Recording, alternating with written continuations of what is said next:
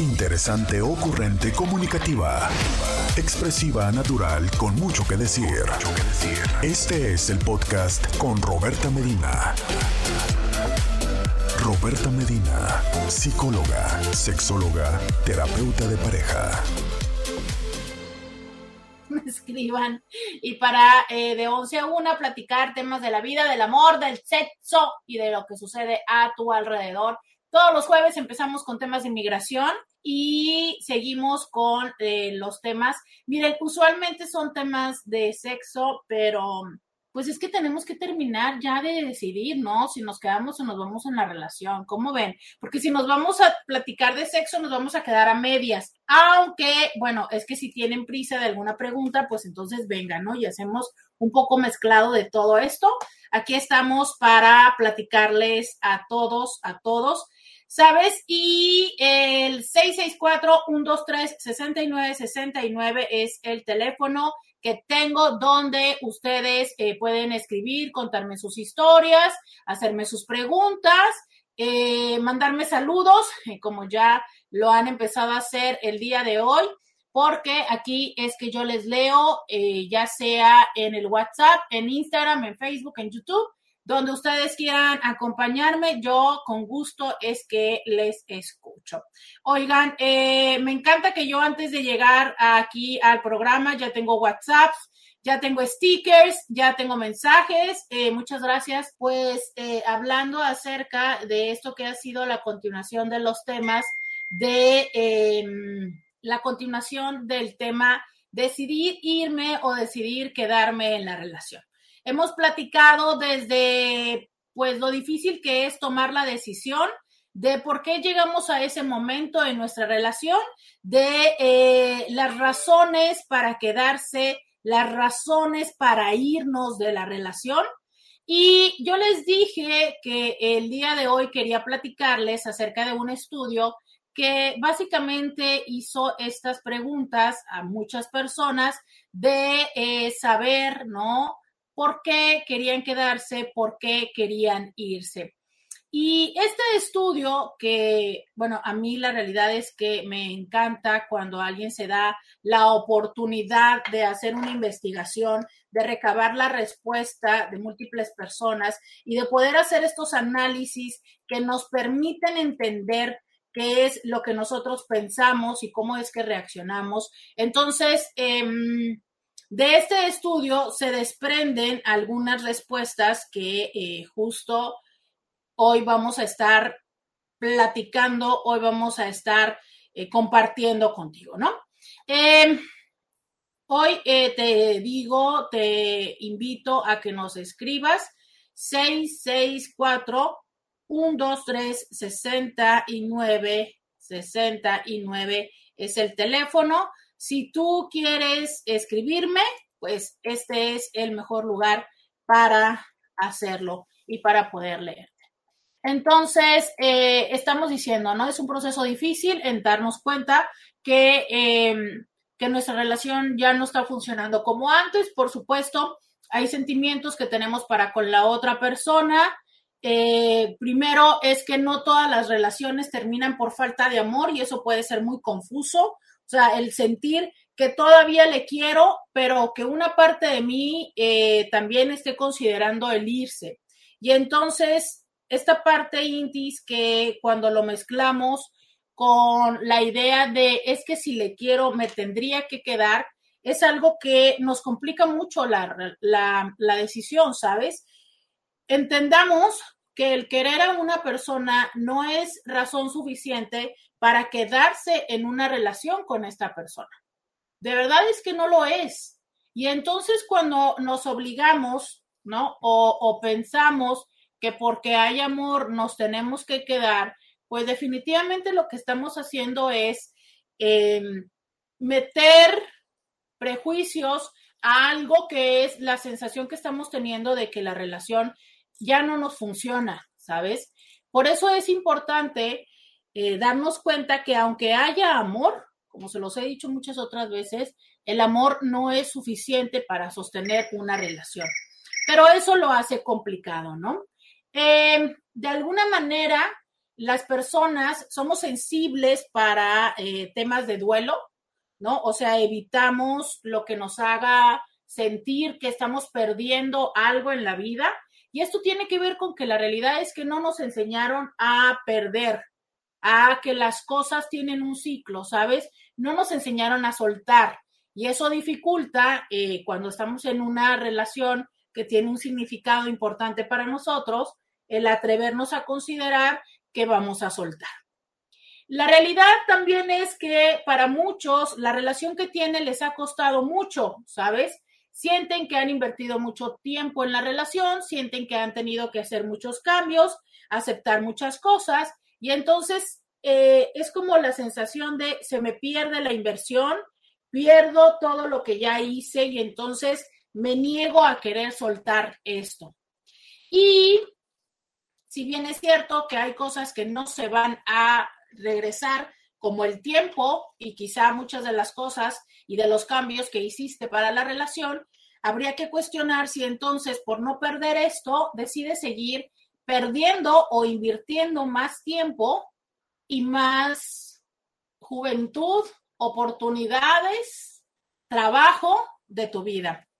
A veces sentimos que es por no querer afectar a terceros, ya sea hijos, ya sea otros familiares, pero lo cierto para cerrar este primer segmento es decir que recordemos siempre que los hijos no son motivo suficiente para quedarnos en una relación. Los hijos no hacen una relación de pareja, los hijos lo único que nos hacen es ser padres. Vamos a la pausa. Y regresamos con más de esto de decidir quedarse o irse de la relación. Vamos a la pausa y volvemos. Roberta Medina, síguela en las redes sociales. Ya regresamos 664 1 2 3 69 69. El día de hoy que estamos platicando acerca de eh, razones para quedarse, razones para irse de la relación. Estamos haciendo de alguna manera una compilación de eh, lo que hemos venido platicando en los días anteriores, de las razones por las que eh, las personas dicen o se les dificulta el querer quedarse ¿no? en una relación y qué son las cosas que pueden ayudar a tomar esta decisión. Decíamos que definitivamente es un proceso eh, que es complicado, que hay muchas emociones dentro o más bien alrededor de esta toma de decisión y que eh, definitivamente creo que algo que complica mucho es el pasado, las expectativas, la renuncia a estas historias, a estas fantasías, a estos proyectos que teníamos eh, los dos como pareja. Y esto eh, verdaderamente es quizá lo más complicado, ¿sabes? Creo que lo que más veces nos llega a doler es como el, el qué hago con esta ilusión, ¿Qué hago con estas promesas que me diste, que me hiciste, que nos hicimos, ¿no? Con esto que eh, se suponía que iba a ser nuestra relación juntos. Y eso es algo muy doloroso, porque incluso sentimos, eh, de alguna manera, eh, muchos sentimos que hemos perdido el tiempo y que las posibilidades ahora pues no serán las mismas y ante eso hay mucho miedo. En, este, en esta parte yo les había preguntado a ustedes cuáles eran las razones que tenían para quedarse, cuáles eran las razones que tenían para irse. Em, una de las razones por las cuales yo les voy a hablar de eh, las cinco razones, en este estudio hay muchas más, o sea, ellos eh, concluyen, este es un estudio que se publicó eh, en la revista de mm, Social Psychology no, Social Psychological and eh, Personality Science y eh, concluyeron con 25 razones para irse y 23 razones para quedarse. Y justo desde ahí, mira, ya nos empiezan a dar un, pues, una información, ¿no? O sea, parece que es frecuente que las personas tengan más razones para irse, pero menos para quedarse. Y entonces, ¿por qué si la sumatoria da así ¿Por qué si emergen más fácil las razones para irse? ¿Por qué es tan difícil irse? Y esto es porque para las razones que tenemos para quedarnos, les damos un peso más importante que las razones que tenemos para irnos. Y a esto se le llama, entre otras cosas, justificación. A veces es eh, una justificación real, o sea, donde, por supuesto, ¿cómo puedes comparar el ya no puedo dormir con él que decíamos ayer, ¿no? Que si entre por los gases, que por si ronca o tal, a los hijos. O sea, son razones que no se podría ni siquiera comparar porque pues es evidente que estamos hablando de dos temas que son muy, pero muy, muy, muy distintos. Sin embargo, no siempre es porque las razones para quedarse tengan mayor peso que las razones para irse, sino que nosotros les atribuimos una razón, un peso, lo justificamos, ¿sabes? Porque eso nos da a nosotros la oportunidad de no tener que tomar la decisión y de no tener que actuar. Y entonces en ese sentido le atribuimos un valor más grande, sobre todo cuando lo que nosotros decimos que son razones para quedarnos, muchas de las veces ni siquiera sucede. ¿A qué me refiero? Hay personas que hablan acerca de, es que pues nos llevamos bien, ¿no? Y que, ¿cuánto tiempo se llevan bien? Pues dos días de siete. ¿Realmente eso es, nos llevamos bien? O sea, dos días de siete es real que eso es suficiente para sostener una relación. Dos días de siete, un día de siete. Esto es tan común que me digan, es que cuando nos llevamos bien o cuando estamos bien, estamos muy bien, pero que sea menor el tiempo que están bien. Y así sucesivamente, ¿no? Entonces voy a empezar a hablar de estas razones que emergen en este estudio, que de alguna manera recordemos esto. Eh, cuando nosotros o cuando alguien hace investigación, de alguna manera, o bueno, como esté diseñada la investigación, pero en este caso dio la oportunidad de poder hacerlo como en unos grupos, ¿sabes? O sea, es como agrupar estas razones que las personas dieron para identificar si esta era la realidad. Que fíjense que a raíz de que les hice las preguntas en Instagram, se me antojó poder hacerlo una como investigación un poco más formal, como ven, para saber y para poder comprobar, o sea, para poder comparar estos resultados que obviamente no son en México y poder ver qué es lo que le pasa a los mexicanos. A mí me parece como interesante esto, ¿cómo, cómo ven ustedes?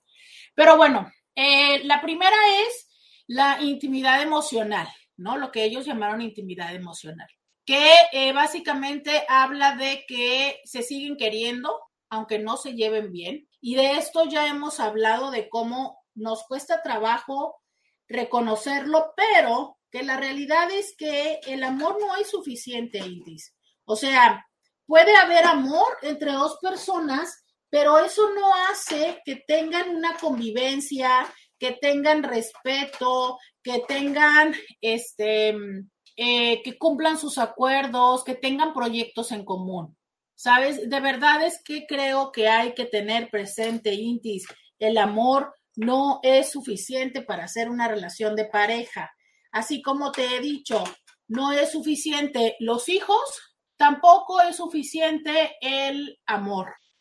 Otra de las razones por las cuales eh, muy frecuentemente les cuesta trabajo tomar decisiones es porque comparten cosas. Que si tienen una empresa en común, esto es muy, muy común, o sea, tienen una empresa, un emprendimiento, eh, un hobby, un proyecto, una costumbre y esto les dificulta como el separarse. Es muy común que la empresa que la viven así como si fuera un hijo, ¿no? Este proyecto que puedan llegar a ser en común, les haga muy difícil tomar la decisión. Y justo porque sabemos que al tomar la decisión, pues se va a complicar la convivencia, va a ser más difícil la toma de decisiones dentro de este proyecto y entonces muchas veces por el miedo de perder este proyecto es que eh, no tomamos esta decisión. La otra es que, eh, pues esto que ya les decía, ¿no? Que hay una justificación de, ay, es que cuando eh, estamos juntos, pues igual hay momentos en que la pasamos bien, o sea, no todo es malo. Y mira, tenemos la idea de que para tomar una decisión de dejarnos, las cosas tendrían que estar muy mal. Y eso es un gran reto. O sea, ¿por qué sentimos que hasta que haya gritos y sombrerazos merece la pena tomar una decisión? Es como pensar que la violencia es solo cuando hay golpes. Recordemos esto, Intis. Hay muchas cosas que necesitamos atender para prevenir, ¿sabes? Entonces, es importante darnos cuenta eh, en la serie de Maid que mañana nos toca analizar, o bueno, compartir, hay una frase que le dice, antes de morder, ladran, ¿no? O sea, es, las cosas no suceden de la nada y está en nuestras manos la gran posibilidad de prevenirlo, pero a veces lo ignoramos y eso es de lo que tenemos que empezar a resolver antes. Este, mira, nos dice alguien en Instagram, dice, o te puedes caer muy bien, pero si hay problemas recurrentes, no se pueden hablar de finanzas o abiertamente de ciertos temas como celos y todo se arruina. Fíjate que esta parte donde vamos adaptando, entre comillas, formas para tratar de llevarnos mejor. Y una de estas formas es, vamos como vetando temas es interesante cómo entre las parejas son con quienes menos se habla de sexo. dices tú, ¿cómo puede ser eso? Sí, o sea, es, hablo más de sexo con compañeros del trabajo, con amistades, que con mi pareja. Dices tú, oye, pues eso no hace sentido, ¿no? Que no tendría que ser con la persona que coges, con la que más hablas de, de esto. Pues no, ¿Por qué? Porque vamos aprendiendo que es como, como que hay temas que no se tocan y entonces vamos dejando la oportunidad de entendernos y aprender. Y es curioso porque eso es una de las em, características o de lo que denominamos intimidad, pero es una de las cosas que muy frecuentemente se llegan a perder. Eh, tenemos que ir a la pausa. Recuerda que estamos aquí en el 1470 de la M, la radio que te escucha. Y em, vamos a la pausa y volvemos. Podcast de Roberta Medina. Ya regresamos 664 123 69 69. Entonces, hoy estamos platicando de estas razones por las cuales las personas se les dificulta tomar la decisión e irse de eh, la relación.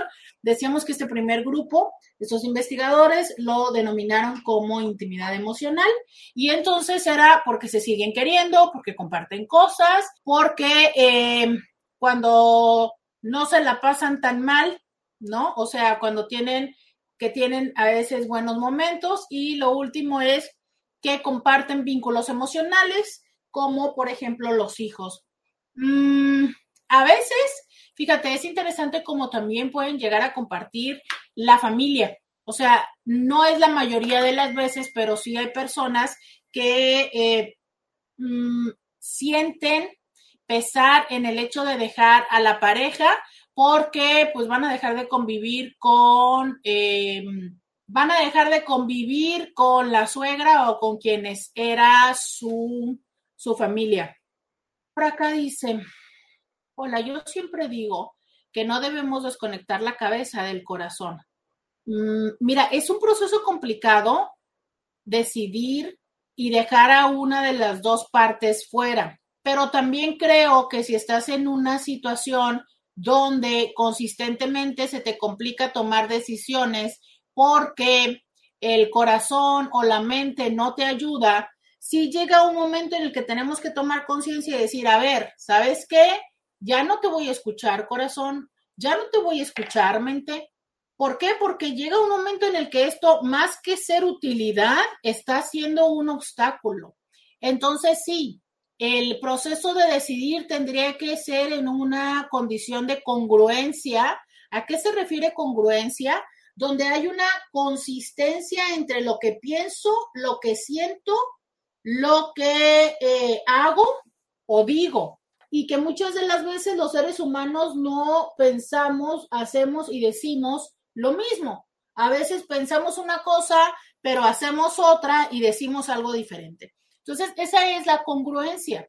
Sin embargo, insisto, creo que desde una buena, desde un buen lugar, pero a veces nuestro corazón y nuestra cabeza no mm, escuchar o estar atento a los dos no nos ayuda a tomar una buena decisión.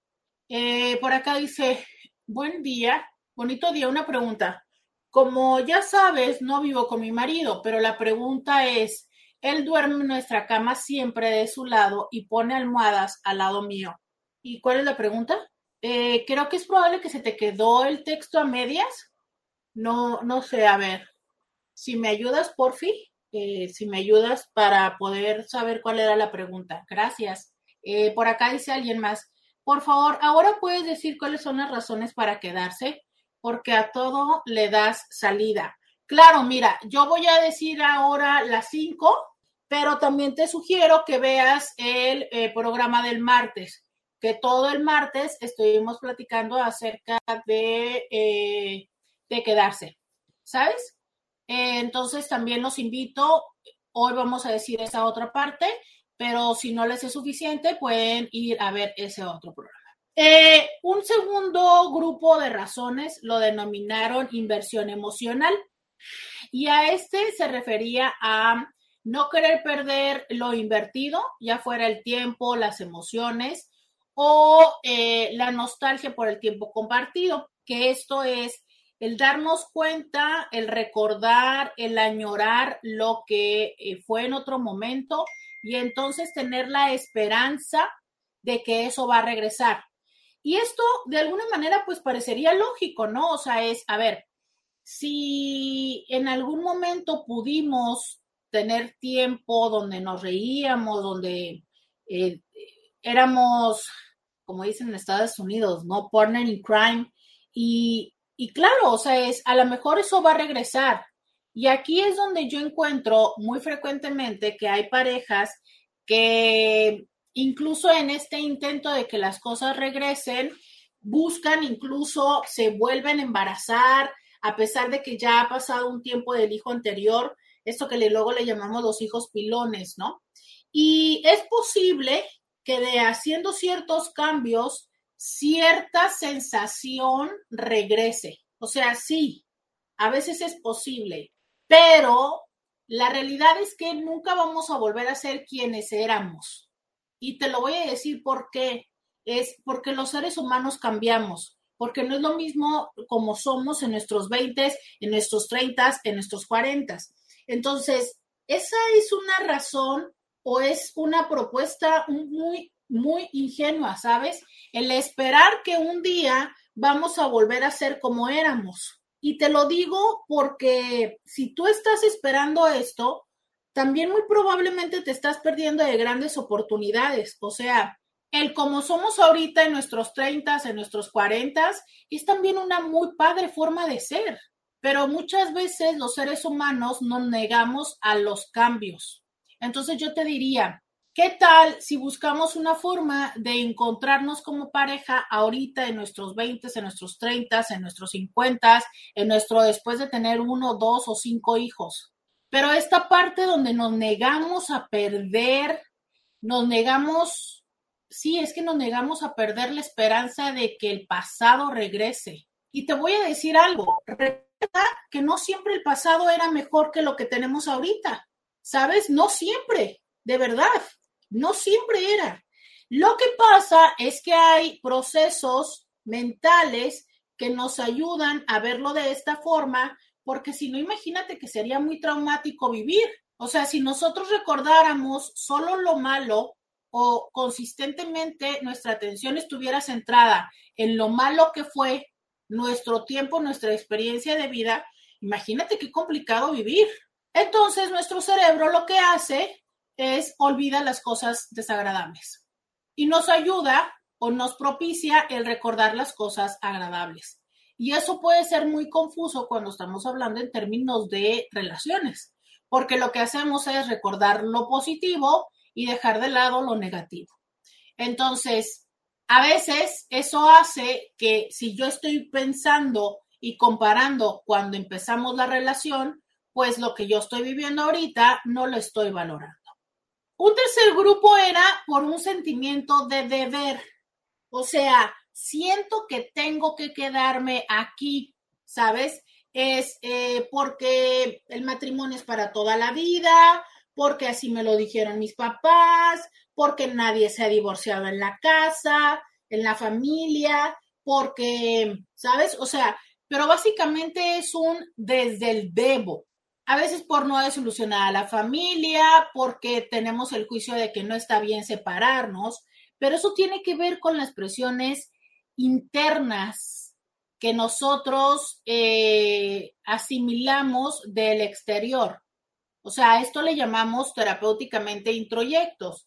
Yo, eh, no sé, me dijeron, mi papá o mi mamá me dijo que el matrimonio era para toda la vida. Yo eh, vi cómo sufrió mi hermano o, o yo porque mis papás se separaron, entonces me dije que nunca, nunca, nunca, nunca iba a dejar a un hijo, ¿sabes? O sea, me caso con ideas que me hacen sentir que tengo que quedarme, pero la decisión surge desde un tengo que. ¿Cuál es el reto? A veces, ¿sabes? Si es esta la manera con la que em, vamos como construyendo la motivación para quedarnos. O sea, sí, a veces sí es así, ¿sabes? A veces sí nos toca entender que hay cosas que tocan, ¿no? A mí más que, que decir que debo, pues es como la palabra tocan, a veces se me hace un poco más gentil, más que el debo, que creo que muy frecuentemente el debo, eh, nuestra reacción automática es la rebeldía. Pero entonces hay cosas que tocan. Y desde entender lo que me toca en este momento, pues puedo empezar a generar y a gestar ciertos cambios.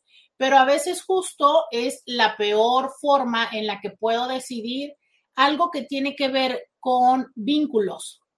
Los vínculos no deberían de vivirse desde la obligación, porque en el momento en el que le metes o lo conviertes eh, primordialmente en una obligación, la espontaneidad, la, bueno, a, lo mejor hasta la diversión se le puede quitar. ¿Sabes? Esa es una parte importante, es sí, sí hay que considerar que hay cosas que nos toca hacer en el estar en pareja, pero si ya tú te estás dando cuenta que lo que más te tiene con esta persona es que debes hacerlo, cuidado. Cuidado porque entonces tú mismo estás haciendo un gran esfuerzo pero muy probablemente eh, te lo estás haciendo más pesado. Agradezco a todas las personas que me saludan en Facebook, Denise, Meli, Lola, Guarache Veloz. Eh, muchos saludos en Facebook, muchas gracias. Em, dice por acá, eh, porque guarda mi lado y no lo usa y pone almohadas como para sentir el bulto. Mira, hay una frase que es que la realidad no sabemos, ¿no? O sea, yo no sé si efectivamente lo hace para guardar tu lado o porque quiere sentir el bulto, pero no es lo mismo. Y esta es una de las cosas que de lo que yo me refería y que es un grandioso ejemplo y te lo agradezco que me lo compartas. Es un ejemplo de cuando yo les decía que hay cosas que simplemente suceden porque suceden, pero que nosotros les damos una interpretación eh, que de alguna manera lo acomodamos de una forma favorable para con nosotros. Eh, vean en, cómo en sus palabras dice, porque guarda mi lugar. Yo te puedo decir, yo, Roberta Medina, me pongo almohadas atrás y enfrente desde antes de haberme casado y después de haberlo hecho. ¿Por qué? Porque me gusta dormir, o sea, a mí me gusta sentir eh, ¿qué será? ¿El espacio limitado? No, no sé cómo lo quieran ver. Pero de verdad es que no le estoy guardando lugar a nadie. Pero a nadie. Es nada más, tengo dos almohadas de estas corporales y pongo una enfrente, ¿no? La que por supuesto me empierno y pongo una atrás. Y así me gusta dormir.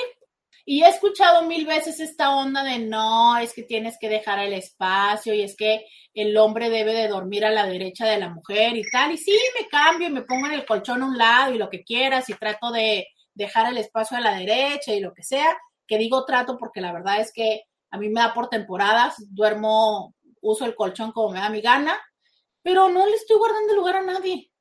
Para mí se llama comodidad, ¿no? o sea, es muy cómodo. Alguna vez también leí que decían que el número de almohadas eh, era según, ¿cómo? Que el número de almohadas tenía que ver con qué tan solo te sientes. Y en ese momento era un TikTok. Voy y cuento en mi, en mi cama y hay 11 almohadas. No, no, sé, de verdad, no lo sé. A lo mejor sí. No, yo no soy experta en esos temas. Pero de lo que sí sé es, no necesariamente es porque te esté guardando el lugar. A veces se llama comodidad a veces se llama costumbre. Y cuando hablamos de bulto es cierto, a veces las personas lo que necesitan es sentir un bulto. Y entonces no necesariamente es que sea tu lugar, sino es un bulto. Y el bulto puede ser la ex, la presente, la futura, el hijo, la hija. Hoy me he dado cuenta que hay muchas personas que lo que más les pesa cuando se divorcian es el dormir solos y entonces van y buscan quien duerma con ellos y que muy frecuentemente lo que hacen es traerse a los hijos a la cama. Por favor, no hagan esto porque están dándole, están alterando el sistema, ¿no? Pero que tiene que ver con la costumbre. O sea, si Inti llega un momento en el que lo que hacemos una vez que hemos salido de casa se convierte en lo que hacemos más tiempo. O sea, es si estuvimos viviendo con alguien más tiempo del que estuvimos solos en casa, pues nos acostumbramos a que hubiera un bulto. Pero una cosa es un bulto y otra cosa es interpretarlo como mi lugar. Esas son el tipo de cosas que hacen difícil que tomemos una decisión. Cuando nosotros a las cosas que son simplemente porque son, dejamos de verlas objetivamente y les atribuimos valores. A veces son valores positivos, como en este caso, y a veces son valores negativos, como es que lo hace por darme la madre. No, tampoco. No siempre lo hace por darte la madre. ¿Sabes qué? A veces ni siquiera está pensando en ti. Lo hace por costumbre, por facilidad, por flojera, pero no necesariamente lo hace por darte la madre. Vamos a la pausa y volvemos. Roberta Medina. Síguela en las redes sociales. Ya regresamos. Estamos en la segunda hora de Diario con Roberta. Bienvenidas, bienvenidos. Muchas gracias por seguir aquí el día de hoy que estamos platicando decidir quedarse o decidir irse en una relación. Las razones, las razones por las que nos quedamos o nos vamos el día de hoy sumarizando un poco lo de ayer, lo de antier y lo de antes de antier para un poco dar herramientas para este tema y que podamos decidir, porque mañana viernes nos toca hablar de la serie Made o de la serie Cosas por limpiar. Muchísimas gracias por estar aquí conmigo. Bienvenidos a la segunda hora. Ya voy a leer aquí esos comentarios. Fíjense, ahorita en la pausa decía personas, dice, yo también pongo almohadas solo para dormir por costumbre, dice alguien, yo no puedo dormir acompañada, dice alguien más, yo estoy cansada de acomodo como cinco almohadas por comodidad y problemas de columna y no me siento nada sola. Y aún así me alcanza la pierna para mi esposo. La amo. Sí, es que fíjate que eh, esta parte de cómo, tienes toda la razón, Meli, a mí me, me da confort que la almohada de atrás, eh, como en la espalda y en las pues sí, tienes toda la razón, tienes toda la razón, es como un poco de confort. Y es que son también manías, ¿sabes? Hay personas que duermen boca abajo, hay personas que, dice alguien, yo creo que cada quien le da el significado que le conviene. Yo creo que cada quien le da el significado que necesita emocionalmente. Porque mira, cuando necesitas buscar razones para apegarte, dices tú, ah, me extraña. Y cuando te vale, te vale cacahuate. Es más, hasta te puedes reír y decir, pues a ver, te pondrás mil almohadas, pero esta carnita no está contigo, ¿sabes? Por eso les digo, Intis, es que mucho tiene que ver desde las necesidades. Dice por acá, dice, ups, y yo con tantas almohadas también, pero me gusta la variedad.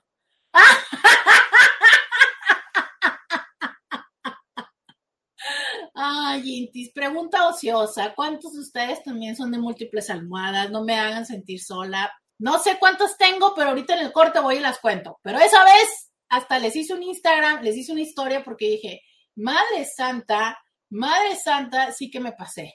Oigan, entonces regreso a esta parte del resultado de la investigación. Decíamos que el primer grupo para quedarse, ellos lo llamaban eh, intimidad emocional, el segundo grupo inversión emocional, el tercer grupo por un sentimiento de deber y el cuarto, la personalidad de la pareja. O sea, hay cosas de la personalidad de tu pareja que te gustan. X, que si cómo es, que si es responsable, que si tiene un buen sentido del humor, que si te cuida, que si... Hay cosas que te gustan y que dices tú, es que esto me gusta, me gusta cómo me habla, me gusta. Oye, a veces nos gusta, nos gusta nuestra pareja. ¿Por qué no? El otro día me escribían en Instagram, ¿no? Y decían, varias personas llegaron a decir, porque el sexo era muy bueno. Entonces es algo que te gusta.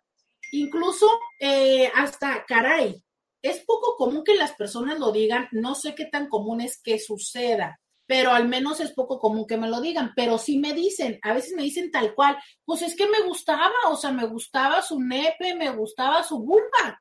Bueno, pues esa es una razón que dices tú, ay, caray, ¿no? Y sobre todo cuando los encuentros eróticos son buenos, claro que hay un cierto temor de, híjole, la verdad es que no sé si voy a volver a tener un amante tan bueno o tan buena como ella. La quinta razón, hay un disfrute, o sea, se la pasan literalmente bien, que no es esta parte de lo primero que dicen, bueno, pues es que cuando estamos bien, estamos, no estamos tan mal. No, no, no, no, no. Es la sensación de verdaderamente me la paso bien. O sea, hay personas en consulta que me dicen, es que a mí me gusta estar con ella o con él, me gusta llegar, me gusta platicarle, estoy en el trabajo y me pasa tal cosa y ya quiero llegar y decirle, este, veo, por ejemplo, ¿no? Personas que dicen, ah, este, se va a presentar Jorge Lozano y tengo antojo de llevarlo, tengo antojo de, de que me acompañe, o sea, es, no es porque pues sea la única opción, porque me podría ir con tal o con tal. Es, realmente, o sea, es algo rico, disfruto estar con él o con ella. Me gusta descubrir las cosas con él. Pero entonces hay quienes dicen, sí, me gusta eh, lo que hacemos juntos, pero no me gusta que X o Y. Entonces, estas son las cinco categorías, los cinco grandes grupos que estos investigadores eh, dieron como estas principales razones por las cuales las personas se quedaban. Ojalá que tú también tengas algunas de estas. Insisto, eh, fueron 23, yo solo te estoy hablando de las primeras cinco, pero que eh, por supuesto estas primeras cinco pues también tienen un mayor número de repetición. ¿Es esto suficiente? No lo sé.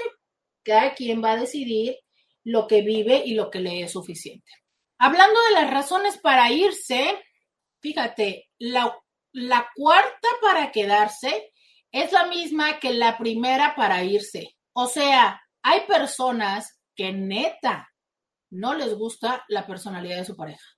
O sea, no, no les alcanza, no les da, no les gusta, ¿sabes? Es precisamente la persona como es que les tiene ah, enfadado, enfadada, sabes mm, que no, que, que no le gusta, que es una persona manipuladora, que es agresiva, que es irritable, que es celosa, ¿no? O cualquier otro de estos rasgos que, híjole, que no son, que no, que no, este, que no le van bien, ¿sabes? Entonces, esa parte es una de las cosas que mm, es una de las principales razones por las cuales las personas deciden irse. Y es, no me encanta. Qué interesante que es la cuarta para decidir quedarme, pero es la primera para decidir irme. Oye, me encanta porque dice Meli, es que yo tengo al peludo, al flamingo, al tiernito. Mis almohadas tienen nombre. no, pues ella me la ganó, sus almohadas tienen nombre. Ay, yo no le he puesto nombre a mis almohadas, qué chistoso, nunca se me ocurrió. Este, nunca, nunca se me ocurrió hacer eso. Em, Qué chistoso. Ahora, hoy voy a ponerles historias en Instagram para que me ayuden a ponerle nombre a mis almohadas. Entonces, decíamos que la primera era, eh, eh, la primera era la personalidad de la pareja. La segunda, y eso también me, también me estuvieron ustedes. Mira, Scooby dice que le pongas nombre a la cama. No, no, a ver, a ver, Scooby. No, no puede ser esto, Roberta. Mira, yo por ejemplo, digo que no hagas caso porque yo aquí al mouse al, al mouse pan les puse este Camilo. Aquí a la consola le puse Roberto Carlos. Al teléfono, teléfono el, pájaro loco. Oye, no, Roberta, ¿qué es esto? Oye, Scooby, fíjate que esto que, que, dices, ya sé que ya tenemos que ir a la pausa, pero voy a tomar un minuto. Esto que dices de si es por soledad que se le pone el nombre a las cosas, me acordó a esta película que, que seguro es que todos, con, todos tenemos presente en la mente, o bueno, los de cierta edad, eh, de Náufrago, ¿no? De Tom Hanks, donde Tom Hanks eh, se queda perdido en una isla y entonces eh, hay una pelota de marca Wilson y que llega un momento en el que por alguna razón, no recuerdo por qué, él está sangrado de la mano, entonces toma la pelota de boli y la mancha simula una cara. Y después creo que le pone con algún penacho. El caso está en que Wilson fue su compañero durante todo este tiempo que estuvo solo. Es cierto. ¿Le qué? Ah, ah, se quitó la muela con la piedra. Y, ah, ok. Ah, mira, Scooby ya nos completó la historia. Pero miren, esta parte de eh, él habla, ¿no? De que para él sí fue importante eso. Sí es cierto, a veces es desde la soledad y por eso la proliferación de que hoy por hoy casi todos las casas tienen mascotas. O sea, es cierto, sí hay una parte donde desde la soledad los artículos y, eh, inanimados nosotros les damos eh, ciertas características, les atribuimos, ¿no? Independientemente de las propuestas metafísicas que hablan acerca de que todos somos energía y que efectivamente los, los, las cosas reaccionan, ¿no? Eso es otra, esa es otra propuesta, que dicen que por eso saludes a tu carro y le des las gracias y tal, pero bueno. Eh, por ejemplo, las plantas, que sabemos que eh, son seres vivos y que sí responden a esto, pero independientemente de eso es, yo sí creo, yo sí creo que hay ciertas cosas que se vuelven parte de tu cotidianidad y que entonces, ¿por qué no darles un nombre? A ver, es que resulta tan lógico como que los hombres le pongan nombre a su nepe. ¿Por qué no ponerle nombre a tu celular si tu celular se convierte en tu herramienta de diversión, de trabajo, de comunicación? ¿Cómo por qué no podría tener un nombre? Al menos yo debo de aceptar esto. Mis computadoras y mis celulares desde hace 10 años tienen nombre. Y no creo que sea por soledad. Por favor, alguien más diga que también lo hace, porque si no, voy a tener que ir a consulta en este momento y se va a terminar el programa de hoy. Por lo pronto. Vamos a la pausa, Roberto. Me parece una excelente idea antes de que llegue viernes. y nos mande a la pausa. antes de que llegue sábado. Vamos. Podcast de Roberta Medina.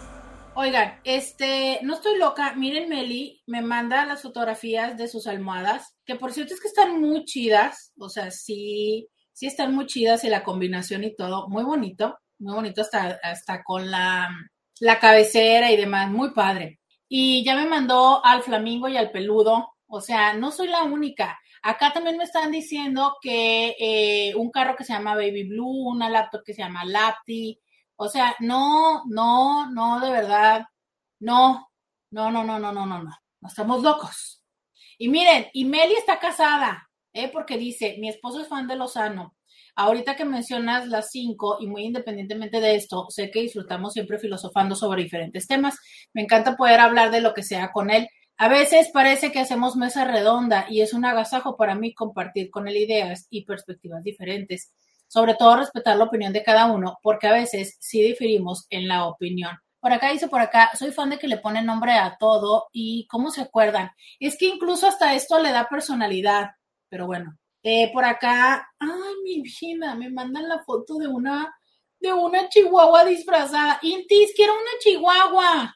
Porfi, Intis, si alguien ve una chihuahua, pero chiquitita, yo quiero. Eh, por acá me dice alguien, eh, a ver, a ver, sí. Yo se cortó un trozo de madera queriendo prender fuego y así fue. Se cortó con un trozo de madera queriendo prender fuego y así fue como marcó humano en el balón y creó a Wilson. Ah, bueno, el caso es que con la sangre de o de la muela o de la madera hizo a Wilson. Dice, yo ni mi consolador le he puesto nombre, menos a las almas. Fíjense que eso sí se me parece chistoso que mucha gente le pone nombre a su vibrador. Eso no lo he hecho, Intis.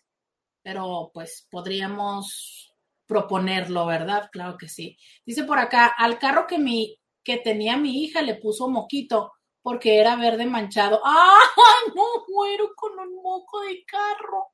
Ya ves, Scooby, somos muchos, somos muchos intis. No nos digas que estamos mal. Scooby que nos quiere regañar. Dicen.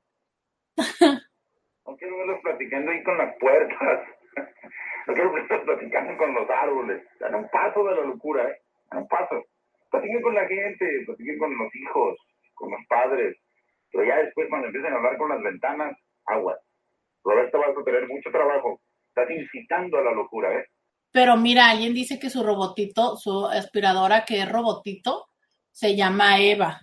¿Ya ves? O sea, entonces. No, ya se pasaron. Eva, qué bárbaro, ¿eh? No se olviden. Qué bárbaro. Tira todo. Eva. A ver si no se quiere comer la manzana prohibida.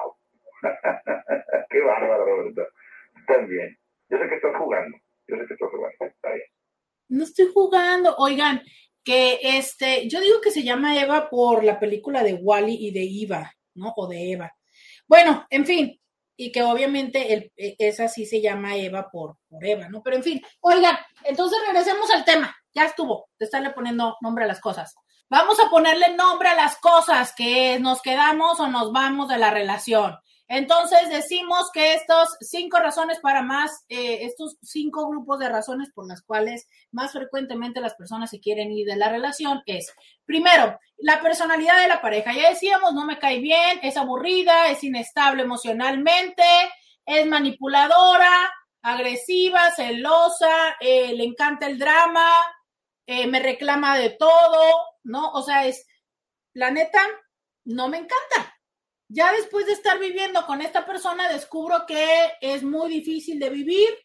Dirían hoy eh, los influencers es tóxica, entonces no, es una persona que no está chida y por eso decido irme de la relación.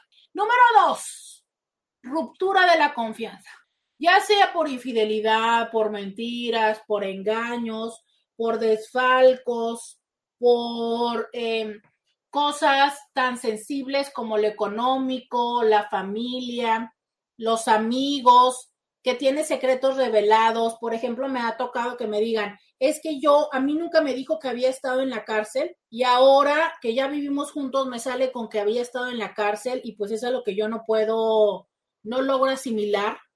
Eh, me dice que tuvo hijos con alguien, ¿no? Que no sé, que ya había vivido con alguien. Este tipo de cosas que descubrimos y que nos arranca la tranquilidad y la confianza de con la otra persona. Y ya les decía yo ayer, ¿no? Que dicen que la confianza sube por las escaleras, baja por el elevador. Y a mí como terapeuta de parejas, me toca ver que reconstituir la confianza se puede, pero en esta misma analogía es idéntico a subir las escaleras de 13 pisos con un garrafón en cada una de las manos.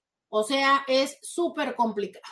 Y a veces es súper tardado y ya para cuando se logra, esto es demasiado tarde porque atribulamos a la persona con reclamos y con muchas cosas. Entonces, pues sí, no siempre la confianza se puede reparar. Número tres, se da un alejamiento emocional de la pareja. Esto es, se percibe que la pareja, pues es como que ya no está emocionalmente presente, ya no te apoya, ya no la sientes, ¿no? Es como a veces hasta incluso puede haber desprecio, ya no habla de un nosotros a futuro, ya no es cariñosa, o sea, se percibe que la persona ya, flu flu voló, quién sabe dónde anda, pero no se siente que esté contigo, a tu lado, que haya un proyecto en común. Fíjate que eh, es cuestionable estas personas que incluso se despersonalizan, ¿no? Y en la pareja todo lo hablan en un nosotros. Todo es un nosotros. O sea, no son capaces de diferenciarse en la relación. Y si bien esto es cuestionable, también es cuestionable, sobre todo cuando es un cambio, que antes sí hablábamos de un nosotros y de repente hemos dejado de hacerlo. ¿Sabes? De repente ya soy yo. De repente te digo, a mí me gustaría estar haciendo esto. Cuando yo esté, esté grande, cuando esté viejito, el otro día alguien en consulta me dijo, em, ella está en una relación extra matrimonial con él y entonces de repente le dice que va a poner paneles solares X. Y entonces, eh, por alguna razón, él le dice, es que tengo que preparar porque cuando ya esté grande no me voy a poder subir a revisarlos. Y la cara de ella es así como de, ¿cómo? Pues sí que no se supone que vas a dejarla. O sea, entonces estás haciendo planes para cuando seas viejito viviendo con ella. Ese tipo de cosas, ¿sabes? Que, que, ponen en evidencia que mm, mm, el plan a futuro no es contigo. Vamos a la pausa y volvemos. Roberta Medina, síguela en las redes sociales. Scooby, que estás que te vas y te vas. Estoy de acuerdo con esa parte de la canción de No me amenaces. De verdad, Intis, eh, esta parte donde empezamos nosotros en la relación de, pues, y si no, me voy, y si no, ¿sabes? Este, mm, no lo hagamos. O sea, hasta que no de verdad estemos seguros y seguras que nos vamos a ir de la relación, no amenacen.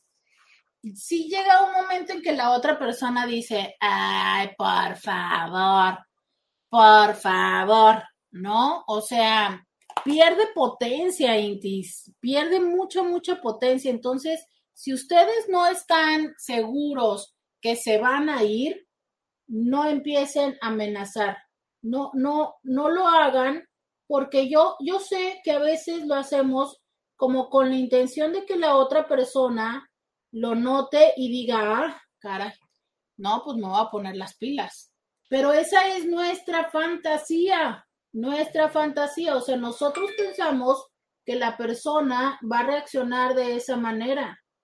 ¿Y qué creen? Que a lo mejor nos va a funcionar la primera vez, pero después la persona va a decir, me, de todas maneras no se va, ¿sabes? De todas maneras no. Entonces, ahí es cuando muchas de las veces nosotros propiciamos que nuestra pareja nos pierda el respeto, que verdaderamente nos crea lo que nosotros le estamos diciendo.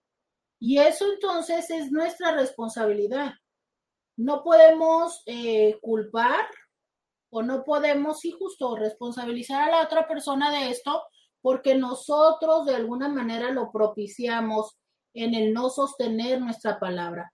Entonces, es mucha la tentación, lo sé, es mucha la tentación, pero si no tienen como, si no están seguros, si no creen que lo vayan a cumplir, no lo hagan, no lo hagan porque Ay, lo único que logramos es que dejen de creer en nosotros. Eh, por acá me dice alguien, no, me están diciendo más bien puras cosas del cabello de algo que les pregunté. Muchísimas gracias, ahorita les contesto. Oigan, este, otra de los motivos es el tema de, de razones externas, como lo pueden ser em, la familia política, ya sea la propia o la de la pareja, que básicamente los temas o las razones más comunes en esta situación son el que eh, haya conflictos de nuera con suegra o de hijos con mamitis. Fíjense, hijos con mamitis. Pero es que si se dan cuenta, sigue siendo lo mismo, ¿no? O sea, sigue siendo esta parte donde hay dos mujeres peleando por el control y el dominio de los hombres. Y esto es un tema, Intis, que sí tenemos que eh, ir asimilando y entendiendo, ¿no? O sea, cómo nos vamos relacionando con nuestra familia de origen, si hemos logrado hacer el proceso de mm, cortar el cordón umbilical antes de intentar relacionarnos con alguien más. Porque eh, muchas veces no estamos claros, no hemos hecho este proceso y cuando invitamos a alguien más a nuestra vida, entiéndase pareja, pues no es como que eh, le tengamos el espacio ya, ¿no? Limpio, preparado. Entonces, sí, Inti, recordemos que esta parte es responsabilidad de la persona que tiene a los padres de hacer y de organizar eh, sus vínculos, ¿no? Para poder abrir el espacio para la persona, para su pareja, pero también corresponde que tú estés como al tanto o participes si es que la dinámica es una dinámica donde la pareja pueda no estar respetando de alguna forma el orden familiar.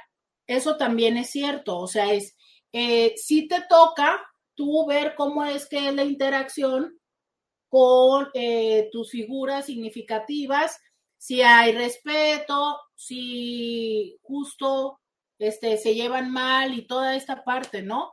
Pero sí, Intis, o sea, sí le toca al hijo organizar sus vínculos con eh, su familia de origen y con la pareja. Sin embargo, muchas personas lo que hacen es, ah, pues hay que se arreglen, ahí se ven, ¿no? Yo voy. Y esto, híjole, muchas de las veces lo que hace es que más se complique la situación, porque entonces también se empieza el resentimiento donde las dos personas dicen, pues es que ¿qué no me defendiste? ¿O por qué no me defienden? ¿No? Dice por acá alguien, ojalá yo sea de las suegras que me han tocado, mucho depende de nosotros las nueras, una buena relación. Sí, sí, claro, pero em, creo que muchas de las veces, sí les conté, ¿no? de una persona que me decía que mm, la nuera le dijo una vez a la suegra, eh, yo me casé con su hijo y usted fue un accidente en esto. Pues mira, te cuento, mi amor, si los suegras y los suegros son accidentes, si los quieres ver como eso, pero la realidad es que son parte del paquete. O sea, no es cierto que nada más te casas con el hijo van los hermanos, las hermanas, las sobrinas y los papás incluidos, o sea, va todo el kit, todo el kit. Y o empiezas a entender y hacer esto funcionar o eh, vas a tener problemas. O sea, no significa que tengas que superamarlos y, y super convivirlos ni demás, pero sí respetarlos. Pero a veces queremos una parte de ellos y no la otra parte, ¿no? como esta frase que a mí recientemente se me ha ocurrido, o sea, hay gente que quiere mamar de la ubre, pero no atender a la vaca, pues no se puede, mi amor. Si quieres mamar de la ubre, también tienes que atender la vaca. O la parte, o la frase que yo siempre les he dicho, ¿no? De si quieres miel, no patees el panal. Me dice por acá, el carro que tiene ahorita tiene una pequeña cresta arriba, atrás, y se llama tiburoncín. Y el pasado se llamaba moco. Por acá dice, hola Roberta, a mí me dijeron, pero pasando Navidad me voy y nada, pasó 24, 25, 26, 27 y que lo encamino. Adiós, bye.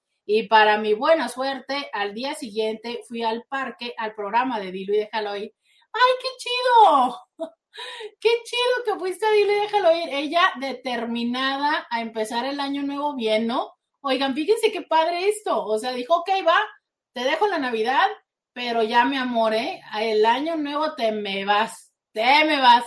Qué padre, qué padre. Es que, mira, eh, dicen por ahí no quiero eh, empezar a levantar ampolla porque ya nos queda poco tiempo, ya nada más nos queda una pausa, pero dicen por ahí que las relaciones verdaderamente terminan cuando las mujeres la terminan, que nosotros somos las que efectivamente llegamos como a cortar, a cortar todo eh, el lazo.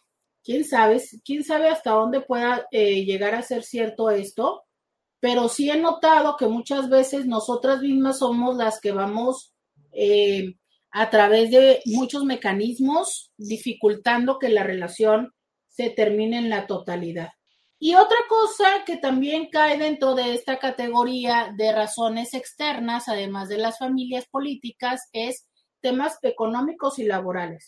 Fíjense que em, creo que hay parejas que les es muy complicado sobreponerse a los grandes cambios y retos en lo económico.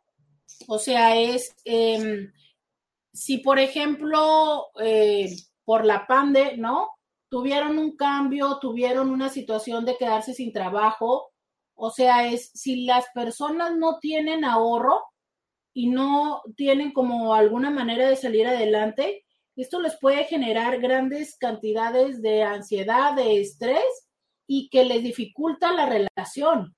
Entonces, sí, definitivamente, eh, temas como la enfermedad de alguno de los hijos, eh, ya sea un diagnóstico permanente o un diagnóstico temporal, eh, enfermedades, crisis, muchas veces hace que se truene la relación.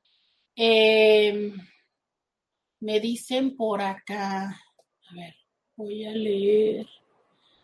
Ah, dice, terrible la mamitis familia y familitis. Creo también habla mucho de la percepción de la individualidad. Una cosa es llevarla bien y otra cosa es que no se corten el cordón umbilical. Sí, pero mira, lo que pasa es que tenemos que entender esto. Somos latinos y en el ser latinos es eh, nuestro, nuestra vinculación familiar permanece aún eh, pasado el tiempo donde, donde es nuestra formación.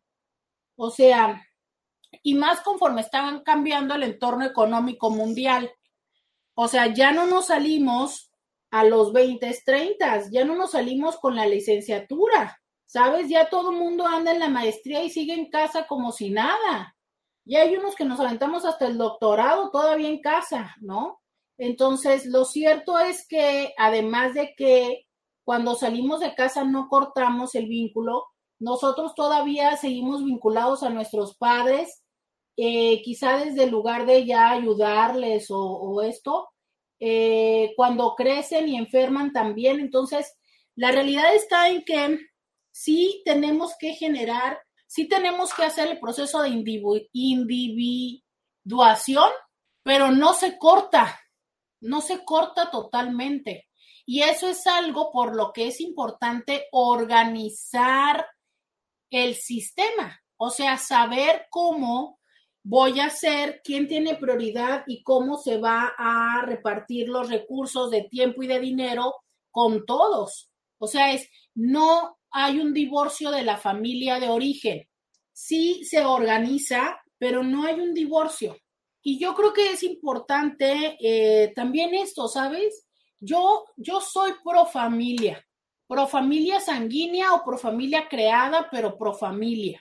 Entonces, si es un reto, pero si lo organizas, si das prioridad, eh, si atiendes, creo que se puede.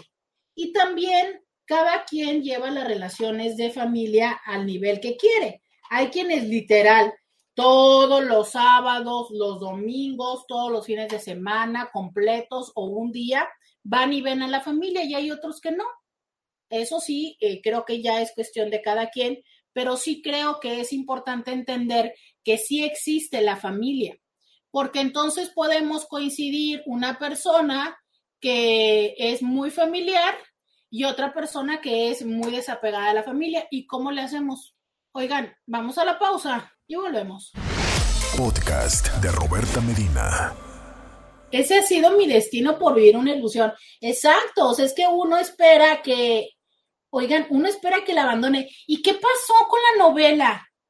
No, yo ahí sí estaba muy chiquita, oigan. Pero ¿qué pasó? Porque me acuerdo que era Johnny que andaba con, estaba casado con Eugenia León, ¿no? Y se enamora de Vivi Gaitán porque era, porque era, ¿qué? Era, era chofer, ¿no?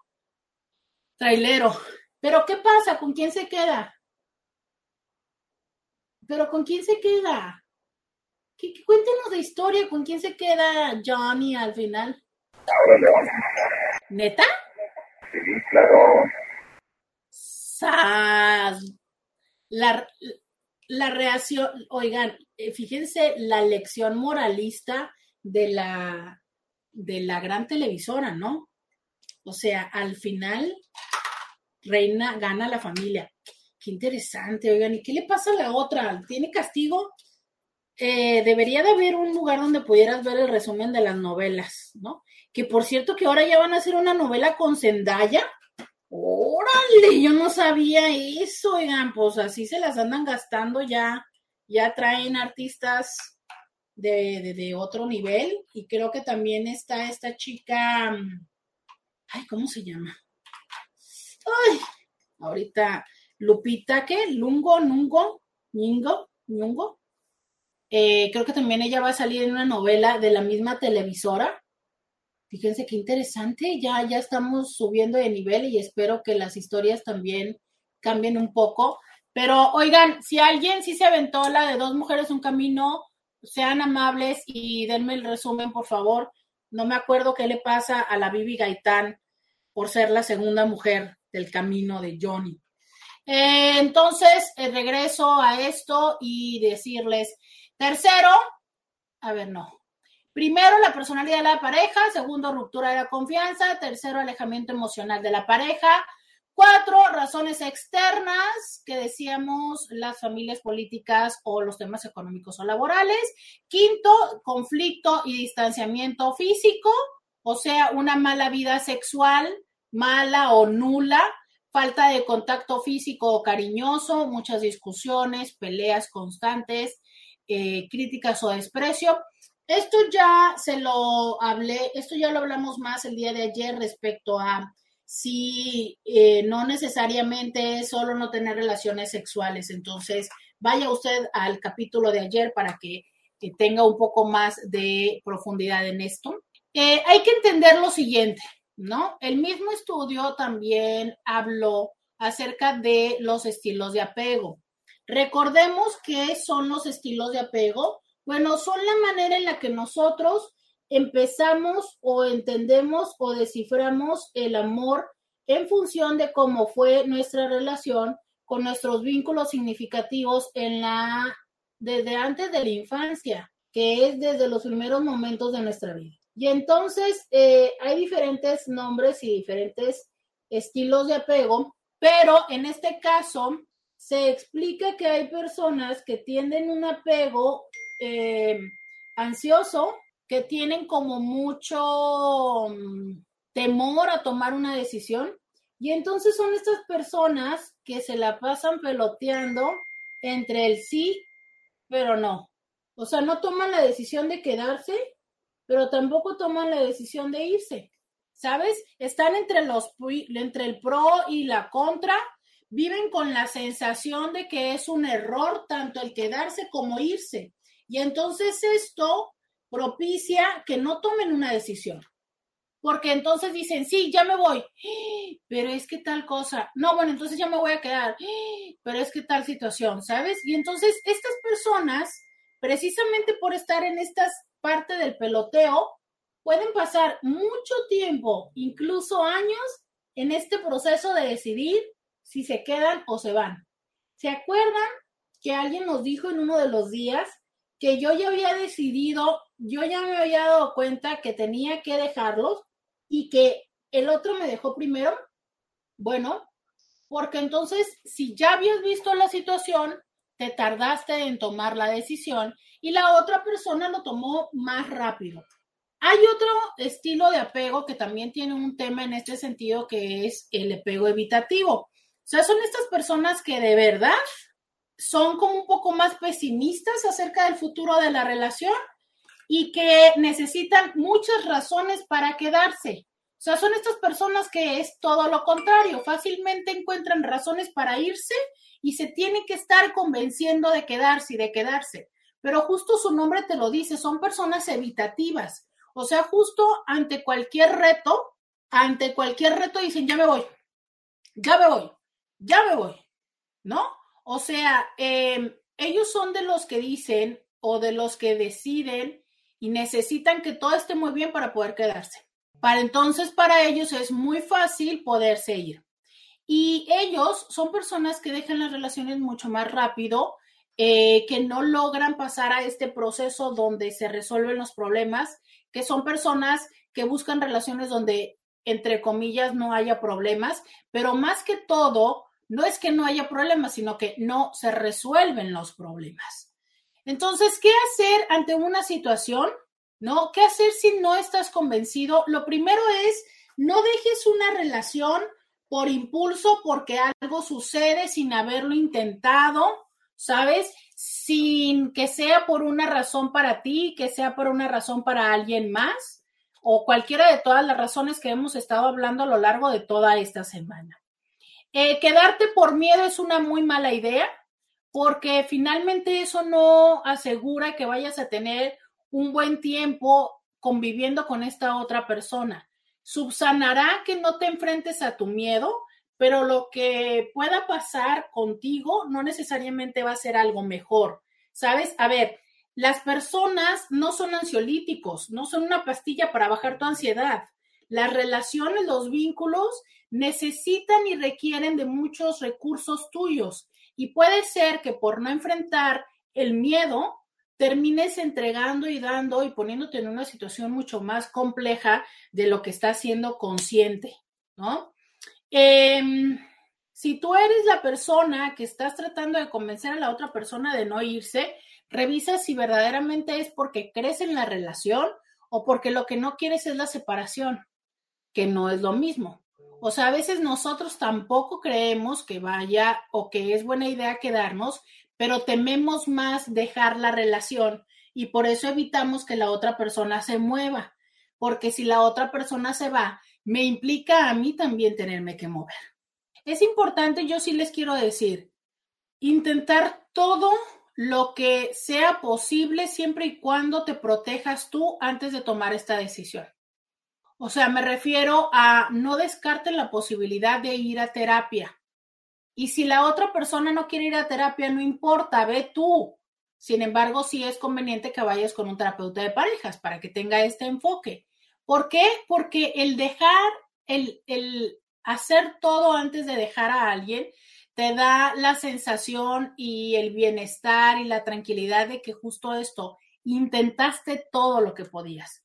Sin embargo, es importante que si no hay avance, no hay cambio, no hay un eco con la otra persona, pues entonces sí entiendas que eso es una buena señal de que la otra persona no está en la relación. O sea, es, a veces nosotros hacemos todo lo necesario para que la relación funcione, pero nosotros somos quienes estamos cargando el 100% de la relación, o bueno, el 90%.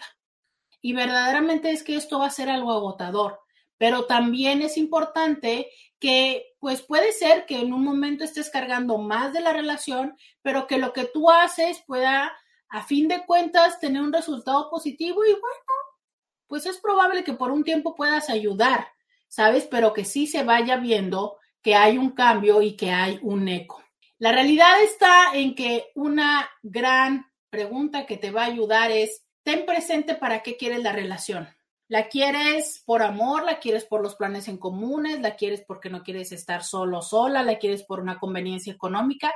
¿Por qué buscas esta relación? Y eso te va a ayudar muchísimo a decidir si te quedas o te vas. Yo quiero decirte esto que muy frecuentemente les digo. Creo que todas las cosas en la vida tienen un costo. A veces es consciente el costo, la gran mayoría de las veces no lo es. Y yo creo que si estás preguntándote esto, es precisamente la gran oportunidad de tomar una decisión consciente de si quieres pagar el costo de seguir en la relación o quieres pagar el costo de irte. Tú decide cuál es, tú decide cuál te va a dar más ventaja, pero sobre todo, cuál te va a hacer más feliz y mejor persona. Dice, a veces evitan que la otra persona se vaya por cuestión de orgullo y ego, por el cómo me van a dejar a mí. Sí, eso es algo carísimo, ¿eh? O sea, es un ego muy caro, porque sí, no te están dejando a ti, pero ¿a qué precio? ¿No? Digo, y como les digo, o sea, yo creo que es eh, tan válido si quieres pagar ese precio, pero no sé, no sé. Creo que es un precio muy caro. Voy por acá a ver. ¿Quién me dijo? Manuel Michel. Pues no hay. Miren, ya revisé todos los WhatsApps. Ahí dice, lo que dice es que la mujer siempre toma la decisión de la separación.